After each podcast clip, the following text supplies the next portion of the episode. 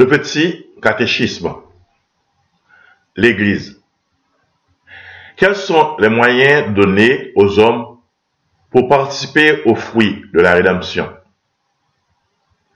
Les moyens donnés aux hommes pour participer aux fruits de la rédemption sont l'Église et les sacrements. Qu'est-ce que l'Église? L'Église est la communauté de tous ceux qui professent la foi de Jésus-Christ, qui participent au même sacrement et qui sont gouvernés par leur pasteur légitime sous un seul chef visible. Qui est le chef invisible de l'Église? Le chef invisible de l'Église, c'est Jésus-Christ. Qui est le chef visible de l'Église? Le chef visible de l'Église, c'est notre Saint-Père, le pape, l'évêque de Rome, qui est le vicaire de Jésus-Christ et le chef visible de l'Église. Pourquoi le pape, l'évêque de Rome, est-il le chef visible de l'Église?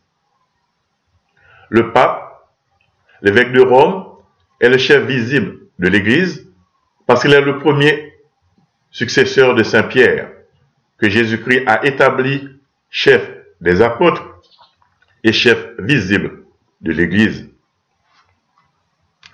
Quels sont les successeurs des autres apôtres? Les successeurs des autres apôtres sont les évêques de la Sainte Église catholique. Jésus-Christ a-t-il établi plusieurs églises?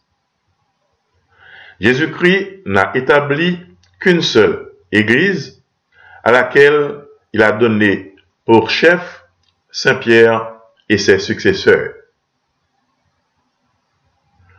Pourquoi Jésus-Christ a-t-il fondé son Église?